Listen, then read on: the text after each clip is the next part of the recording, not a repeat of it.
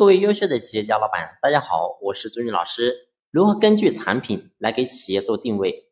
这个问题呢，我们今天所有的老板一定要好好的认真去思考，因为这个点非常重要。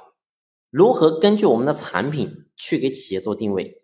你会发现产品是分为两种，一种呢是标准化的产品，那么另外一种呢就是非标的产品。不管说我们今天经营什么企业，你会发现你的产品都是围绕这两种形式存在的。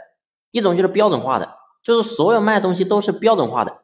那么呢，你会发现我们只要有人去生产，就可以把这个东西生产出来，就可以去卖，这就叫标准化的。所有都是流程化的，然后呢，每个规格、尺寸、大小、参数都是一样的，这种就是标准化的。那么另外一种产品就是非标定制的，也就是说是根据客户的需求来做定制的。所以你会发现我们的产品是分为这两种形式存在。那么我们一定要根据产品的不同形式，然后呢来定位我们自己。你比如说今天，假如说你的一家企业，你的产品全部都是标准化的，那么这个时候我们该给自己该怎么去定位呢？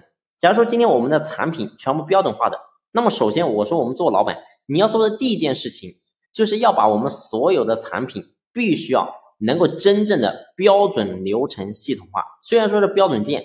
但你会发现很多的企业，你根本没有标准流程，所以呢，导致虽然说是标准件，但是却做出了非标准化的事情。所以呢，我想告诉你的第一个，把我们的产品的生产流程把它先标准化。